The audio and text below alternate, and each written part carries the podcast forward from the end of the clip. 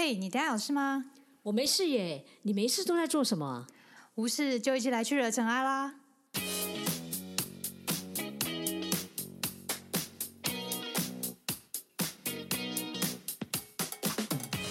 我是导任，我是 Sandy，欢迎来到无事惹尘埃。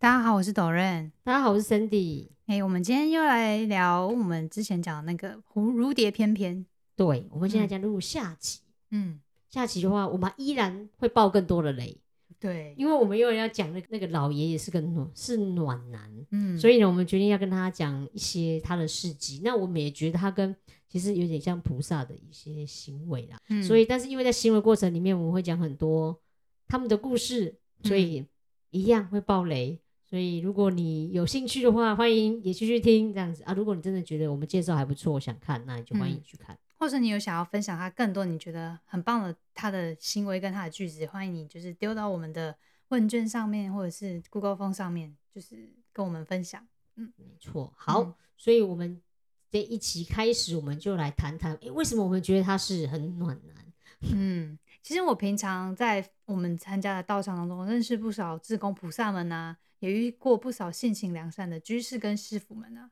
但这部片才让我真的觉得，就是哇，他是个真正可以拿来当学习榜样的菩萨。这个是真的，他真的嗯超厉害。我觉得他对于人的那个观察，嗯然后还有他从来就是你要怎么样去应对话，嗯嗯然后要做什么样的行为，我嗯觉得真的都可以从他身上看到很多。嗯，因为他能在适当的时间点做出相应的行为，对，错这点是非常要智慧。他非常厉害，嗯所以我想要问看，对你来讲印象最深刻，你觉得他最可以代表，你觉得那是什么？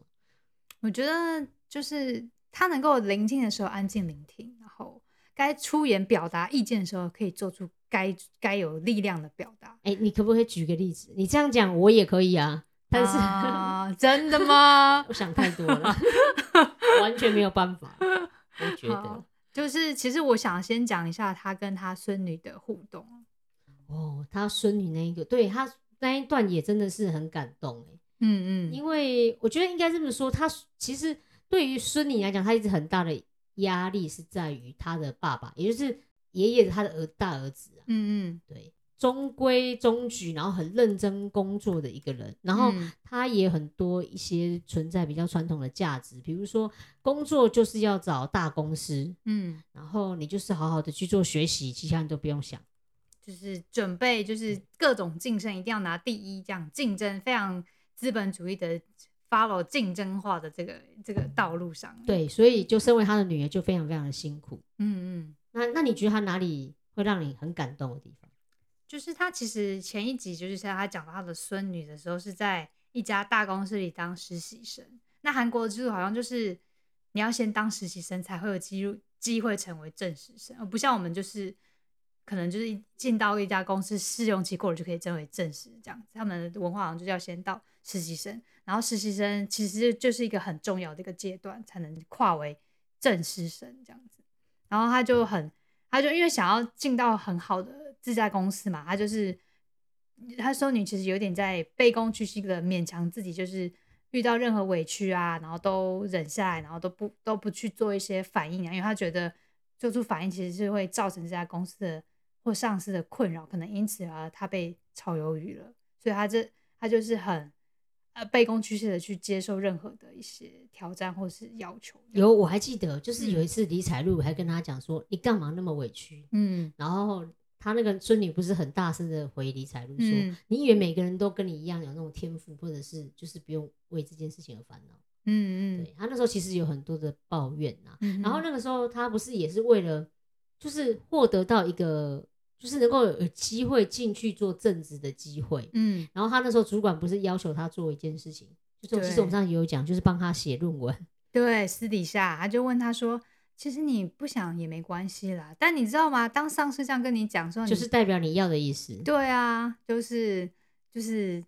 你就会觉得他他后来其实有反映这件事，说你你这样让我做，那我能够不做吗？因为你是我的主管啊。对啊，嗯没有错。其实如果我们是我们也是，如果是我在想，我应该也会做，但是我会抓一些把柄，嗯，就是如果你今天敢怎么样的时候，我也会嗯哼，反咬，哎、这样我就不是菩萨，也不是反你咬啊看吧？你看没有反咬说我不是也是菩萨是一开始就去检举他，没有。啦，不是，你看我也不会啊，你看我就是嗯这样，所以没有他，他后来就帮他做了啦，就是嗯。帮他写，然后帮他也然后写我记得他那个时候准备口试也非常非常的认真，嗯，所以他不是因为跟他讲说哦，我帮你写论文，所以我就不用管我的口试，你就是要给我考，他其实也不是，他非常的认真他，很认真，他真的就是想要拿到这份工作，对而且他连面试结束，你都看他笑脸迎着出来，就觉得我信心满满，绝对会拿到，就是进入这个正式生。但是却没有想到成绩公布的时候呢，嗯，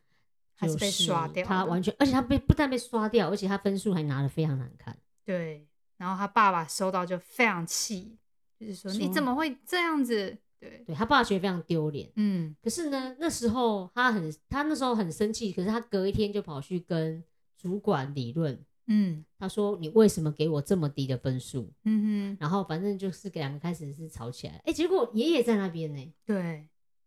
我忘记为什么爷爷在那里了。他好像他应该也是接到这样的消息。对，因为他们他们大家有一个家家族群组，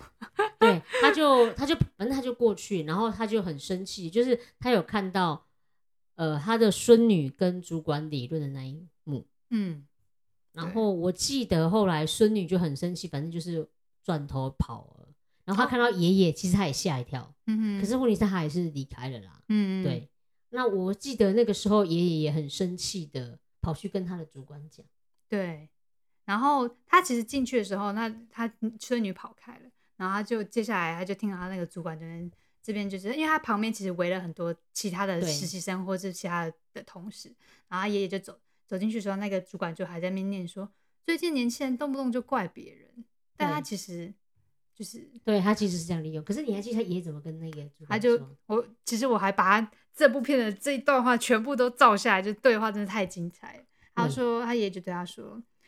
对他的主管就说，在大公司里拥有自己的办公桌，就会变得像你一样吗？就是就利用才刚出会出社会的年轻人，批评最近的年轻人倚老卖老。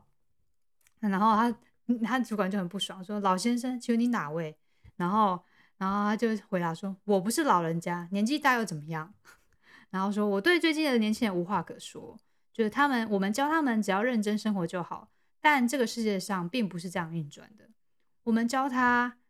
就是因为有你这种人霸占的位置不放，就算你无法鼓励他们，你也不该践开践踏人。嗯，你有没有羞耻心啊？我我觉得这个真的是，这个是真的很精彩，就是他他跑去骂他主管这件事情，嗯，对他最主要就是责怪主管说，其实你不能为了一个位置，然后用这种手段，然后嗯。用这样去践踏年轻人的好意，嗯，对，也而且我在里面看一下，你不要倚老卖老，到底是谁比较老？可是你会你会发现，在这个老爷爷身上，他就是如实看待这些好的年轻人。嗯，对他其实是他知道这些年轻人是努力的，而不是大家常常那边讲就是草莓族啦、什么族啦、几世代、X 世代、Y 世代都是什么不耐操啊？没有，其实年轻人都是很愿意做些对，事情。没有错啊。嗯我记得后来解决好像也是，就是好像是李彩璐去跑去跟他聊天，讲哦一些事情。爷爷有请他去找他，对爷爷其实他没有直接跑去跟他讲说，哎、你就不要难过啊，你就不要伤心啊，我们再找一个。他其实爷爷也没有哎、对，过去的时候，他隔天还是隔几天，他就是刚好要送他布布，他还把他的，他本来以为他会就会成为正式生，他已经准备要送他一辆他的老车了。爷爷做了一件我觉得也很温暖的事情，就是嗯不会让伤到，就是哎、诶我今天给你的车，结果你因为没有入选的，所以嗯、我就不给车，对，或者是说车是怎样，结果刚好那个时候李彩璐脚受伤，嗯然后就没有，结果爷爷就跑来跟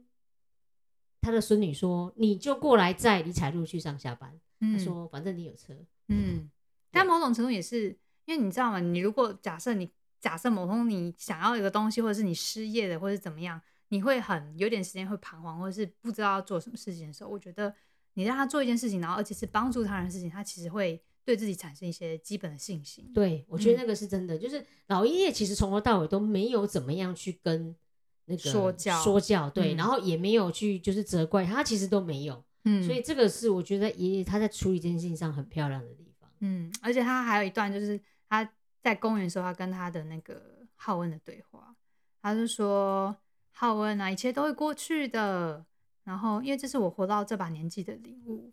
然后，以前虽然发生过各种事情，但我现在都不记得了。然后说，全都会过去的。然后他说，当然，在人生旅途上不跌不跌倒是最好的。那走康庄大道多棒啊！他说，不过呢，跌倒也没关系，膝盖破皮了也不会怎么样。然后，这不是你的错。你看到这句话就是超级。”如果你是当事人，会超级想爆对呀，真的，我觉得讲这句话超好的，就是给他这样的鼓励。对，他说这不是你的错，你知道吧？对，然后你撑过去了，而且他还鼓励他哦，说你也大声顶撞的很好。嗯，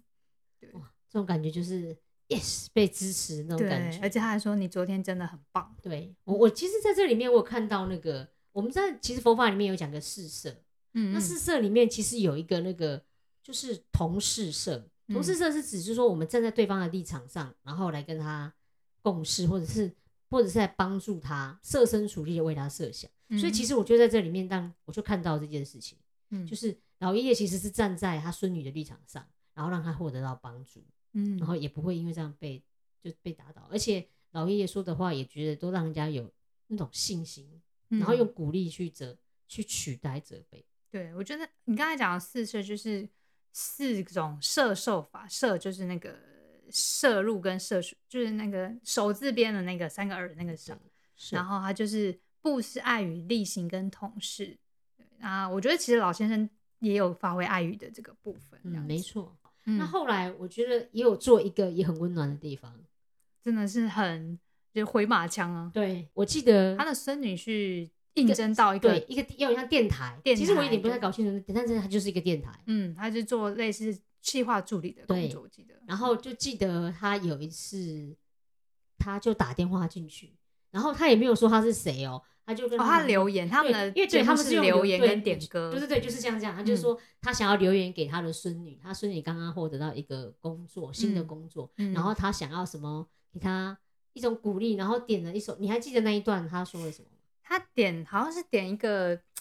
一首歌，好听的时候很感动，是因为他那首歌的歌词，他的孙女其实你要勇敢，然后继续继续走下去面对，嗯，所以这个在这段你就会觉得哇，这个爷爷真的很厉害，你看他比你直接跟他讲，我觉得这方法更好，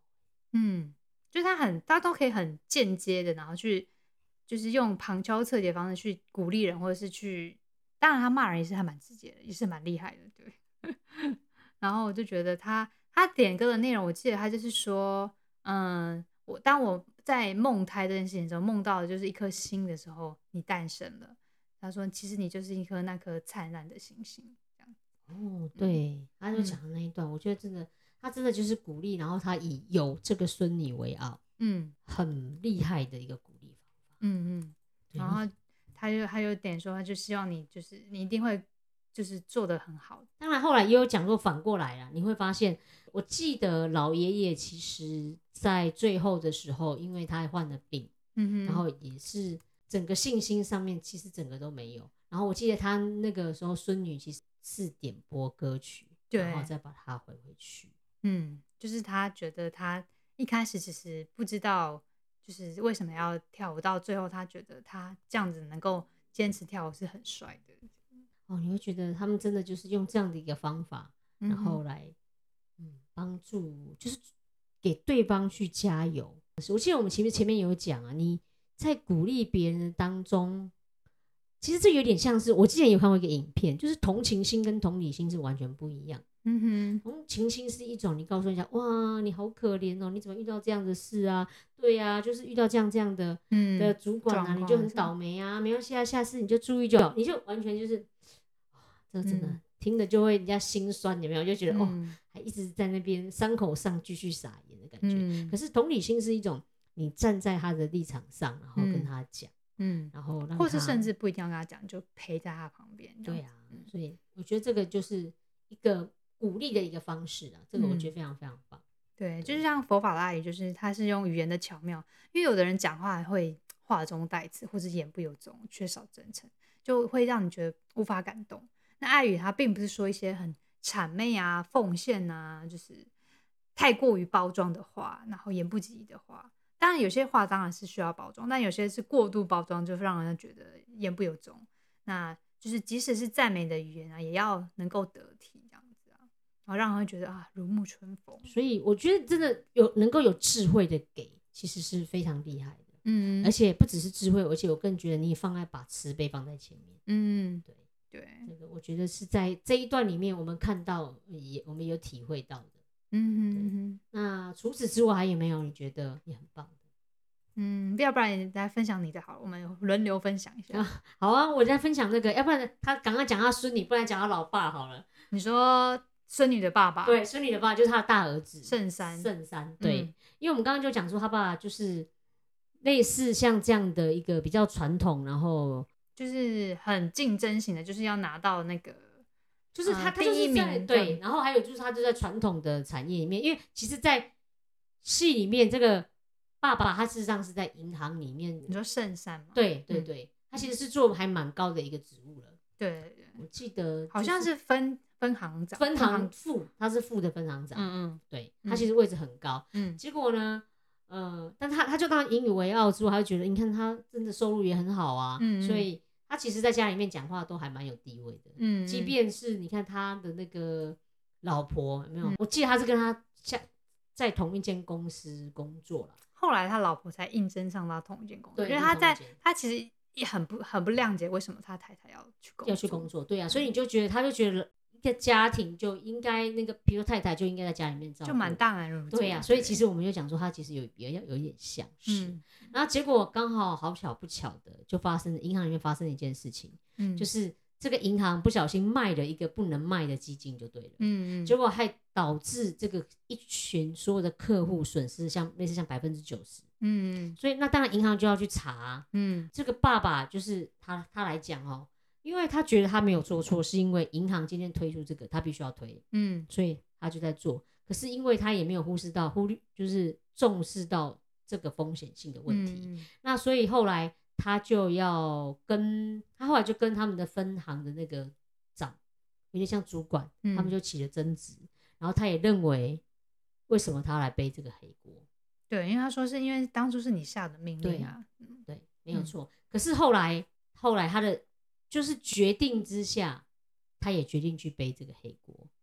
他背他他有背了，他背了，嗯，我记得他有抗争，他是有他前面有抗争，可是他后面他他因为他就是说他他要揭揭穿他的这件事情，他要他说我接受我我被离职这件事情，然后他说，但我也会把这整个事情的过程公布出来。对然后他主管就很不爽，说你你凭什么这么做？对，对他但但其实他也是接受了这件事情，因为他觉得他，因为那个其实，在那个当下，你可以看到他其实是已经真的很无能为力，而且非常非常累。嗯，他其实本来很想要想说我要怎么保住这个位置，对但是他的妻子说我可以支持你，然后他老他一开始是妻子说就是我支持你做这件事情，后来他老婆老爸也出现了，对，嗯所以其实所有的人都支持他，就是你去就是辞掉，然后他们认为他辞掉是没有关系，因为你今天就就要做这样的事情。印象让我最深刻的就是这个爷爷是怎么样来看待他的这个儿子，你说支持他去做这件事，对，这么支持他，或者是说当他发生这件事情，说因为那个时候他去银行的时候，他才发现到，哎，很多人在外面银行因为对他是从报章杂志当中看到这个消息，嗯然后可是呢，他也不是跑去就问这个儿子说，哎，你怎么这样啊？然后他发生什么事？他也没有，嗯，他就跑去买了棒球手套。为什么是棒球手套？其实那是因为他在小的时候呢，他其实曾经想要打棒球，哦只是因为他可能因为家里面的因素不肯让他有，然后他也就放弃了这个梦想。你说就是他的圣山，对他的圣诞大儿子，嗯所以他那时候去买了一个棒球手套，所以他就一直记得说，他其实有想要去买那个手套。很有趣是，他到了公司去之后，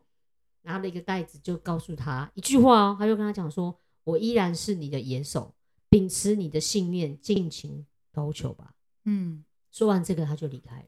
嗯，他也没有讲其他的，对他其实他也没有讲，他也没有责怪他说：“哎、你怎么做这样的事情啊？公司发生什么样的事情？”其实他都没有。嗯所以就可以了解到说，这个爷爷他对于家里面的人的信念，或者是他们想要做的事情，其实他们都是很支持的。他也从来不会去问他说：“诶，为什么你要做这件事情？诶，你嗯做的事情是错的，你不嗯符合所现在的一个感受。嗯所以那时候我们不是记得说，嗯、他在小的时候，嗯，他还跑去跟老师，就是在圣山小时候，他爷爷跑去跟他老师理论，他就是说他你功因为练棒球功课退步很多，然后他他就跑去说，我儿子其实没有你说的那么差。对所以你就会发现，哇，这个爷爷之所以成为暖暖男，就是因为他对于每一个人的想法都是很尊重的，嗯，然后他也都相信每一个人。嗯所以我觉得这个就是让人家会觉得是说，诶，其实在这个人与人之间过程当中，他是用一个同理心，而不是用同情心的一个嗯角度。他就是支持别人。嗯，没错。嗯哼那除了这个部分之外，你还有没有记得印象很深刻的地方？哦，还有一个就是剧中唯一看起来比较像坏人的角色的，对，嗯就是外表看起来比较像是那个混混。嗯，但他其实一开始也是混混，没错啦哦，对啦，就是就流离在一些棒球，哎、不是撞球撞球馆，然对后反正就是大部分都在撞球馆度过对。可是他其实是李彩璐的一个以前的一个好好朋友。就是同样足球队的，而且是算是蛮有踢足球天分的一个对同学，这样。他这个小混混，他每次都一直找李彩璐的麻烦，嗯，是他因为浩凡他叫浩凡凡，，对，浩凡为什么会找他？是因为以前李彩璐的爸爸是足球队的教练，嗯，然后那个时候因为管的太严，打人，然后上就被人家爆，然后上新闻，对，然后球队就解散。对球队解散。嗯，然后那时候我记得浩然是因为浩凡他就觉得我明明有机会可以踢足球的，然后你毁了我的一生。对，所以他就自怨自艾混到这个时候。嗯，然那后为什么这段让人印象深刻？是在哪一个？就是他主要是他其实跟彩璐的互动也蛮不错，但我想要讲想先讲在他跟爷爷的互动，因为爷爷知道他在找找浩凡的找浩凡在找彩璐的麻烦，因为彩璐看他不顺眼，就觉得他现在过得很好，然后自己这么颓废都是因为彩璐爸爸害的，所以他就很想要把这份气出在彩璐的身上，这样子。对，所以他就到处找麻烦，而且他觉得买东西就是要他付钱，就是嗯，然后他刚好有一次他叫外送，是因为彩璐在打工，然后彩璐送过去的时候，发现是浩凡在那边打撞球的叫外送，他就不要，他就不想要付他钱，然后那个彩璐就说，彩璐彩璐原本想要帮他付，但是后来爷爷过去觉得这这件事情不对，然后他就跑去跟他理论这件事情，这样子，他想要帮他。我觉得中间还有一段就是他发现彩璐这件事情，他说你怎么又另外接一个打工的事情？对，他说他只是帮忙而已。，对，但是很酷，是不是他跟他说：“哈，那你打工，那等一下如果你受伤怎么办？”嗯然后说：“要不然怎么办？我帮你送。对，你就看到一个七十几岁的老人，就是开始外送这样。”我觉得这个也也很有趣啊。对，然后我们先拉回来，就是他跟浩凡之间，后来那个彩璐走了之后，一换爷爷去外送，然后那个浩凡就说问，就是问他这件事情啊。然后我中间有点忘记，但是后来他就跟他讲说，你不要找彩璐的麻烦，他会是一飞冲天的人才。然后那个杨浩凡在那边笑，然后就说你不要笑，他是一飞冲天的人才。然后其实这时候彩璐在外面静静的听，他听到他很感动。我记得他们两个之间争执，可是我后来也有一个印象很深刻，是爷爷反过来跟这跟那个跟他讲的那一段话。嗯，这中间其实后来后来有一段就是浩凡真的被他就是遇到在嗯楼梯间遇到彩璐，然后他自己就是很生气的在在就很激动的在跟那个彩璐讲话，说不小心把他摇到楼梯下面去推到他对就对但他其实不是真的有意要把他推下去，但是就是把他推下去，然后爷爷看到，然后他就刚好那时候彩璐要比赛了，然后其实有点基本上就是毁了他比赛机会了。然后，然后德生得出出发现是这件事情的时候，他说因都是因为他，然后他跑去跟那个李生主就是他的老师道歉，说因为他都怪他讲话刺激好烦，他其实把这件事情归咎到他自己的责任，因为他其实也认为他自己是经纪人，他觉得这件事情是他的错，然后他就送财路回家之后就去就去找浩凡，然后跟他说他懂他的感觉，就是啊、呃因为他之前以前也是这样的，就是曾经因为一时失误而导致全家陷入困难这样子，然后他再怎么努力也没有起色，然后他就说，他就跟他讲说，他其实你是个人才，你只要你你多努力，其实是是可以有机会的。但浩房就是还还没办法接受这个时候，他那时候还对他更不熟嘛，还是还反正他就是很不爽就离就离开了。可是那一段其实我是觉得他有听，他有听进去耶，嗯他其实是有的，因为嗯他自己也知道。然后我记得他有鼓励他，是说他也应该要朝着他的梦想去走。嗯，他有说，对他也是鼓励他说他去追他自己的梦，不要嗯因为这件事情停留在这里。嗯所以我也是觉得哇，在这一段处理这段过程的时候，他也一样用同理心的嗯角度，嗯，然后来跟老板去讲他不应该因为过去的事情，嗯反而帮他自己造成他自己陷在里头。其实我觉得他真的有听进去，因为那时候后来我记得他回去之后，我记得他后来结束之后，他其实就那时候撞球打不下去，嗯，对他回去撞球间，他其实他就觉得啊，怎么这么无聊？对，对。然后他也开始重新跑步了。但我觉得他教育他的方式很特别，他其实没有说你你应该怎么样，你不应该，他就是说，就是他之前的经验，他是用他之前的经验去带出这样的结论，而不是说责怪他，责怪他，或是你要怎么样。Q 感啊，没有用啊。然后因为这件事情，你就躲在躲在背后啊，然后不敢嗯出来，到底要对他其实也还蛮愿意让他产生同理心，就是他自己以前也是有这样的状况。对我觉得这段是一个很棒，我觉得这也是一个教育的方法啦，我觉得可以嗯值得学习。对，就是有时候我们不要直接去责怪别人，而是利用这样的一个方式，用我我通常在做演讲的时候，我自己有这种感觉，嗯。就是你千万不要跟小朋友说教，他们一定没有要听你的。嗯，可是最没有杀伤力的就是说自己的故事，因因为我。只是在告诉你我自己的故事，嗯嗯。然后我告诉你说我自己的感受跟学习，嗯可是那东西其实影响很大，嗯。然后你也必须要告诉他，他自己我觉得都会想，嗯，对啊，所以就后来其实浩凡就开始跑步嘛，然后他其实，在跑步的时候看到得出那时候刚好刚发病，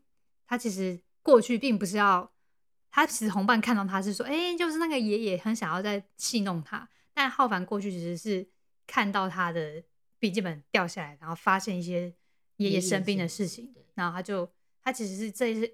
那个时候他是马上传讯息告诉财路的，对，所以其实你会发现浩凡，他其实也是一个，我就说他是一个好，他也是一个好人。嗯，在这个里面，你真的比较少看到，他只是因为自己当初的不得志，嗯那所以其实他也是提醒我们，如果当你在有时时候不得志的时候，其实似乎找一些方法出路，嗯其实不不需要，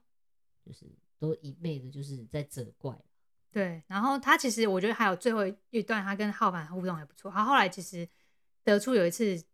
在公园的时候遇到浩凡，请他一起吃午餐，因为他那时候是跟财路其实有点在就是冷战，然后不好意思去找他，但他老婆还是多给他个便当，然后刚好在公园里遇到浩凡，就请他一起煮吃晚吃晚餐，呃吃午餐，然后他就浩凡就说啊，我现在开始已经太晚，我现在跑步竟然会这么喘，我觉得我体力已经差很多了。然后德叔这时候他就说，浩凡说他自己还没准备好，然后德叔就说，那个老先生就说，没有人有准备好的时候，然后要他直接冲去做就对了。没错，所以我觉得这个是真的很棒的一个鼓励方法。嗯所以不需要去质疑他之前做的事情，其实你应该去看重他之后要做的事情。嗯，对，而且我觉得他就是化敌为友这部分真的是很厉害。他可能根本没把他想当敌人，我觉得他的习惯就是这样，他没有把人当成是敌人。嗯哼，哦，所以我也是觉得是说，其实像他对于他这个态度，跟他对小儿子，我觉得也是一样啊。嗯哼，他那个时候因为一场手术，好，应该是失败，我记得是失败。他其实不知道，他就是没把他救起来，嗯然后他才那时候体会到说，原来一个人即使是医生，他也有那么多的无能为力。嗯嗯然后，所以他那个时候的梦想就是想要去拍这个纪录片，是因为他想要去拍这个他就是手术失败的这个人嗯的纪录片。嗯那所以他就开始，你就看到他辞掉工作，然后没有做一些事情嘛，嗯就是在那边拉拉手，嗯嗯。对。那可是呢，就是对于小儿子做这样的事情的时候，妈妈跟他那个哥哥大哥完全看不下去，就觉得嗯。你这个人明明就有这样，还在那边整天无所事事要做什么？嗯。所以，可是他们每次都叫那个爷爷去劝他这个小儿子，嗯。但是这个爷爷他每次去的时候，他就拿东西，哎、这你妈给你的，嗯记得偶尔有时候要回去。嗯。发现他从来都没有跟他说教，嗯。我跟他讲说你到底在这边做什么，因因为他是知道他心里面有他的想法，嗯。他可能也想追随他想要做的事情，嗯。所以也因为这样，他儿子其实对于他这个爸爸，其实我觉得也是帮助他嘛。嗯。像像我就记得，好了，我们决定要破雷这件事情，就是其实到后来啊，真正去改变这个小儿子的，也是一件事情，就是当他得到知道他爸爸得的阿兹海默症之后，嗯他心里面其实是很难过的，然后他也不晓得该怎么办。可是他知道他爸爸要去拍这个芭蕾的时候，嗯他就会觉得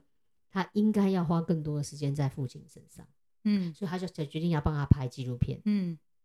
然后他也从拍的这纪录片的过程当中去看到他爸爸是这么样的努力，嗯。这么样做的事情。嗯所以那个时候我就记得他跟他爸爸讲说，他想要再回去做医生。嗯。那原因是因为他觉得，虽然医生有时候无可奈何，但嗯。是他能够帮助病人延长更延多长更多的时时间间，对，嗯。让病人有时间去做这些事情，嗯。然后可以找到自己人生的方向，所以让他开始重新去找回很多医生的价值点。嗯对啊，我觉得在你在过程当中，我们还会说自利利他，嗯你看，对于这个爷爷来讲，其实他也从来没有想到过说，哎、他会发生什么样的事情，他要他这个儿子感谢他，其实他从来都没有过。嗯可是因为他的身教，嗯所以他才让这些孩子们，或者是他身旁这些人都很感谢他做的这些事情。嗯，因为我就记得他，连他妈妈也是一样啊。嗯像像我印象最深刻就是他妈妈那个时候也是知道这件事情之后，知道他得到艾滋海默症这件事情，嗯也开始学会，就是不管怎么样，他就是要去照顾他这个嗯把，就是对他来讲是丈夫。嗯然后他也是说，不论他之后发生什么样的事情，他也嗯愿意去、呃支持他。嗯就甚至他到最后，他其实也是支持他去呃跳那个芭蕾舞，嗯。然后也带他，而且甚至还跟他一起照顾那个彩路嘛，嗯就是所以你会发现那个是一种呃，我们常常在讲，你跟一讲再多，其实有时候你倒不如做什么样的事情，嗯。我觉得那个才是更让人家感动的。嗯。而且我觉得这个爸爸也有一个很特别的地方哦，我觉得他很会感谢别人。因为我记得印象最深刻是他对他老婆在退休的时候跟他说这句话，你然后那个时候他的老婆就回他就说：“你说你工作四十年有一半是我的功劳，嗯因为他让他很放心，嗯。让他他说他觉得很欣慰，原来是他们在一起这么长的时间，嗯。所以后来他得到他知道他得阿兹海默症之后，他也跟他讲，你现在跳的芭蕾也一半算我的梦想，所以他不要变软弱，他要他一定把这件事情完成。嗯付出跟得到，其实你很难说到底谁输谁赢，或谁付出比较多，谁付出比较少。因为人生当中你本来就是有起起落落，可是嗯最棒的一件事是你知道什么时候你该付出，什么时候你可以得到这些，就是人跟人之间的一个关系啦。嗯我觉得在这里面你就可以看得到，为什么我们常常说，呃，就是爷爷是虽然是暖男，但是他也获得到很多家里头的支持。嗯哼我觉得也是一种学习的啊、嗯。那当然，里面我觉得最主要的那一段最感人的，当然一定就是 他跟李彩璐之间的关系。对。那有没有他跟李，因为他跟李彩璐之间的关系非常非常多，嗯。那有没有哪一段其实对你来讲你是印象最深刻，或者是最感动？其实刚刚有说到，就是他竟然帮他打工这件事情，哦，OK，，对，就是在怎么下雨天的时候，他还帮他去送外送，然后帮他赚这些外送的钱，就是为了让他不要有外送可能受伤的机会，然后他这帮他送外送，甚至还照顾他，比如说他好像因为外送的隔天，因为他因为因为那个彩路很感感动他，帮他送外送，然后他就让雨衣给爷爷穿，但他自己没穿，但他隔天就感感冒就感冒发烧，然后爷爷就去就打电话说他怎么没接，就很紧张去看他，发现他发烧你知道这多暖男吗？他在开始他开始做粥，哎，他说粥就是要人去煲才会有那个暖度，才是让人吃会有感，就是会比较有能够有疗效的这样子。对，然后他就买了一堆就是海鲜啊什么的，很营养的东西。嗯因为他也知道，因为他一个人在家，没有人照顾他，嗯所以他就真的那个那一锅里，然后他不止煮那一锅，他把很多那些好的食材都放在里面，对然后告诉他说你要吃什么，吃什么，吃什么。然后他朋友其实也那时候也在场，然后他就他爷爷就做说，哎、你吃吃看，就是合不合你口味。然后他朋他朋友吃的第一口就觉得，就是就是那种小当家的感觉，哇，很好吃。然后他就看了他李彩璐，因为李彩璐可能生病就没胃口，然后就就可能捞了一下汤汤匙没在吃，然后他就说，哎、你不吃哦，那我要帮你吃喽，这样子。然后李彩璐才就是就是捞几口来吃，因为那时候他跟李彩璐关系其实还在转变当中，没有到很好。对，对啊，他是从关系一次一次，可是你就看到他真的很照顾他，所以他之后，因为他也知道说他没，因为他父亲没有嗯。在他身旁照顾他，所以他也常常邀请他回家吃饭。嗯，然后他，所以他老婆其实也超好的，就是、嗯。那时候我记得他最后还有做一个那个好像不知道是什么一罐罐头，那个也都算彩入的一份，嗯，就是他真的把他当成就是自己的另外一个家人家家人的感觉，然后照顾他。嗯，对，然后还叫他补充，因为他知道他在运动，然后要补充，然后每天吃那些没有营养的东西，嗯所以其实你会发现，他真的就是无时无刻在在内心都在想如何去照顾这个。就他讲，其实是个孩子。嗯哼，他其实很感谢他他的老婆，因为也因为相对来讲，爱屋及乌也很感谢，就是彩露愿意当他的老师教他这样子。。然后我觉得其实不止这一段，对我来讲，我觉得有一段过程也有，我也觉得很感动，是他如何去化解他的父亲，他跟他父亲之间哦他隔阂，彩露跟他父亲之彩露跟他父亲的嗯隔阂，嗯因为就是因为他父亲很严格，嗯，所以其实对于彩露来讲，他其实是有点害怕，然后他也嗯不知道父亲到底之前做什么，然后就他们不知道彼此的爱是怎么表，达。然后我记得有一次就是他们好像去泡温泉，嗯，对，然后啊不是是他问他你有没有洗过那个呃大众浴池？对对，然后他后来就，因为他后来帮他洗，然后也帮他刷背，然后、嗯。而且我发现那个很厉害的是，爷爷从来也不会告诉他说，哎、你有没有照顾你，就是跟你爸爸之间没有，嗯。他我记得是爷爷他跟他叙述他跟他自己爸爸的故事，嗯。他觉得他最感动就是他帮他爸爸刷背，对，然后的过，然后他就跑过来，他他也反过来就跟他说，你爸爸一定有，你一定有跟嗯你爸爸一起在那个。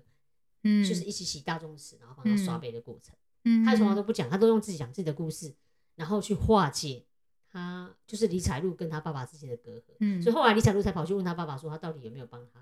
就是跟他一起去帮他刷杯。就他爸爸说有，然后瞬间他就觉得哦，原来他爸爸也是关心他的，也是温暖的。嗯，然后我觉得彩璐也是蛮积极，他就说那没关系，我们有空我们再来约一次教对堂。呃，用自己的故事，然后去化解他们之间的一个关系。嗯所以他从来，其实你在他身上从来都没有看到说教两个字。嗯，就是我觉得他其实，在澡堂的时候，他就跟他说，爷爷说他跟他自己的爸爸去澡堂的时候，他爸爸有跟他道歉，然后他说，原来其实爸爸那爷爷的爸爸很介意没能让德叔实现梦想，然后因为这样就是让德叔解开了心结，然后他就说，财路爸爸一定也是一样，可以可以透过这样的方式去做一些连接，这样。对啊，对于得出爷爷，他对于身边每一个人都这么温暖，所以后嗯来他真的就是那时候大家都知道得了那个阿斯海默症，其实最开始知道就是李彩露啦，嗯因为他不小心捡到了，嗯，然后看到了，嗯所以他那个时候就是随时随地，你可以发现他整个重心都忽然放在爷爷身上，嗯就是在他手机上偷偷装那个卫星追导航的踪，对追踪，然后随时关心他到有没有回到家，嗯然后就是帮他教他舞蹈，然后知道他要上台，然后想要尽办法就是做一些事情。嗯，所以我觉得在这个过程，你会发现，当你用心的去对人付出的时候，其实大家是有感受的。所以嗯他在生病的时候，你会发现所有的人对他其实都超好的，嗯然后试图的去帮助他。你看哦，李彩露也很敢的是，因为他知道他们要表演，嗯。然后他也没有因为知道他的阿斯海默症，他觉得他会忘记舞蹈嗯。而不教他。嗯。当然，他中间其实有过程，是因为他不忍心，嗯，他觉得他这样好累，就是嗯对爷爷来讲很累。嗯。然后他曾经有就是用气话，就说我现在不教了，或者是现在不练习了。嗯。可是他其实是很不舍啦，嗯。嗯，对。可是他后来还是帮爷爷，然后就是他们也在思考怎么样可以让爷爷有机会，所以他才跟他一起去跳舞。嗯对对，就是我觉得他真的就是一个很很有靠山，很有就是很让人依靠的，就像他他大儿子哦，让他觉让他觉得是全家他们全家的依靠，但他其实也还是跟他爸说，爸，就算你上了年纪，你对我来说依旧是一座大山。嗯对，所以嗯就是有时候我们常常人跟人之间常常言不由衷，然后心里面讲的其实不是，可可是有时候适度的去表达，嗯，然后而不是用用责怪啊的的方式，所以我也觉得就是在爷爷身上你会看到很多很适合的沟通方式跟关系。嗯，真的就是因因为我觉得有些认为菩萨道人呢、就是他要对他好啊，就是能够善良。其实我觉得这部分很多人都蛮多，我都可以看到做到这个部分，但是能够做到金刚怒目啊，或者是能够做到能够适当的去做一些教育，而不是说教啊，这真的是很不容易。对，所以我才会说，我们在身在这个爷爷身上，其实看到就是我们刚刚讲的四色，嗯，因为爷爷也是用最适合的方式去做布施，嗯跟人对谈、关心，嗯。然后嗯用爱语，嗯，然后另外就是让人家有力量，用赞叹，他其实都不断的赞叹给人家信心，嗯。然后还有从例行当中去呃帮助人家去成事，嗯然后肯定每一个他，因为这样的东西，他让很多人在黑暗当中看到光明。嗯因为我觉得这个就是一种广结善缘，与人为善，嗯其实它就是一种福田呐、嗯所以为什么我们才会说，其实当你做这些事情之后，其实它真的会重新再回到你自己的身上。嗯嗯所以为什么要用这种方式？其实这就是一种自利利他，嗯，然后用一切对待有情众生，然后大家共振。对然后菩萨道也是利用这个试色法就可以去跟别人做一个很好的互动。对，我们常常说，在菩萨为什么是自利利他？而且菩萨，我们常常说，为什么大家就觉得观世音是最慈悲？是因为观世音他知道用什么样的方法来度众。嗯对，嗯哼所以我觉得每我们常常有时候讲说菩萨，菩萨是真的很远吗？哼，其实有时候我们每一个人身旁也许都有那个菩萨，嗯只是我们没有注意到，又嗯或者是其实我每一个人都可以成为给人的那个菩萨。嗯，但我觉得这部片，我觉得最一开始，嗯、应该说，我觉得到最后给我一个印象就是，哇，有一个这么有智慧的老人真的是很不容易。因为我身边大部分遇到的都是那种听到啊，或者是遇到的大部分都是老不休，你知道是那个修行的修。好，还好你讲了这句话，不然你应该等一下很多人在上面给我抗议，很恐怖。对，就是，嗯，我其实我们禅修师傅也讲说，你不要修到最后变成一个老不修，就是你在家里就是不断的碎碎念，然后一直希望你的儿女会来照顾你，然后希望他们就是来供养你什么的。他说，其实菩萨呢，他就说你修到能够不要麻烦别人是最基本的要求。对，嗯，我其实也有在感觉到是，我我那时候记得，我也曾经听过一个故事，嗯，他是说慈悲，嗯慈悲这件事情是用来要求自己，不是用来审核别人的。嗯嗯，因为我记得嗯我曾经看听过一个故事，很感人，是道场的师傅，就是你知道有时候我们去拜拜，我们不太知道很多的规矩，嗯嗯，然后你可能不想拜错。我就记得有一个到道道场里面去，然后有一个人不小心，他不知道那是和尚在用的那个拜殿，嗯然后就直接给他拜下去。嗯哼，然后旁边人看到就很紧张，就大骂：“哎呀，你怎么这样啊？不可以嗯这样子，怎样嗯怎样怎样。”后来呢，师傅在开示的时候，他也没有，他也没听到的时候，他也没有什么特别。嗯，可是师傅那时候，我记得他在开示的时候，他就讲了这件事情，他就是嗯说，其实慈悲是用来提醒我们自己要慈悲，嗯不是用来去告诉别人你应该要慈悲，嗯是用来审核自己。嗯所以那让我其实也觉得很感人，就是你在在这个爷爷身上，其实你就看到这件事情，他是嗯把要做慈悲这件事情是放在自己身上要去实践它，嗯因为他老是让我想到那个。其实我的家人常常用这种，就是你知道，我妈妈有时候就是很用很严格的角度去。我每次都她说她是严以律别人，然后宽以待自己。她每次都你最好像你这一段没有被你妈听到。她反正她绝对不会听也无所谓，但是她就常常这样。可是对我来讲也是个考验，是我到底要怎么做？嗯嗯就是适度的，你要怎么样去调整，然后也会提醒我自己到底该怎么样去做一个修行、啊、嗯，我觉得就像你刚刚讲，有时候他他就是我的逆增上缘，你知道吗？我只是在想说，我到底该怎么样去做一个调整。嗯所以我觉得这也是一个智慧，要怎么样去告诉别人。然后我我每次我每开玩笑，我每次都跟他讲说，你知道你该要可不可以忍怒一点点，诸如此类。我妈就跟我讲说，我知道我最没法做的就是忍怒。你看，我妈其实她有，因为她修佛法，她也知道啊。嗯，可是问题是，有时候就是当我知道到做到。对，那真的是很困难。但是我觉嗯得，就像我们讲修行，修行就是一段你要去完成的一个过程。就像我们心经讲的，其实最重要的是渡这个岸，而不是嗯那个岸，嗯渡嗯彼岸嘛。不是嗯重点，不是在那个彼岸，是你在渡的那个过程。嗯，好，我们今天分析呃讲解这个我们的暖男的一些过程，我们自己也觉得哇，再度觉得是个啊是个学习的榜样。真的，我就觉得，当我每次就是心情有开始不愉悦的时候，我觉得我应该赶快看一下这个，对，重新来回顾一下这个。就是提醒自己，我觉得要要学习啦，要去学习去做调整。我有时候在想说，他到底是怎么样练出来这个功力，真的不容易，真的很不容易。好，那希望我们这个这期节目的内容能够带给你一些希望跟一些想要去做一些不同改变。对，也希望我们每一个人其实都可以成为菩萨，可以成为别人的菩萨，然后也可以让自己就从自利利他当中，其实获得到修行跟获得到一些福体，呃，一个福田呐。然后我们大家能够一起共振菩提。嗯，好哦，那就谢谢大家。如果喜欢我们的节目，可以到 IG 追踪我们哦。好。那我们今天节目就到这边，跟大家说拜拜啦！好，拜拜，拜拜。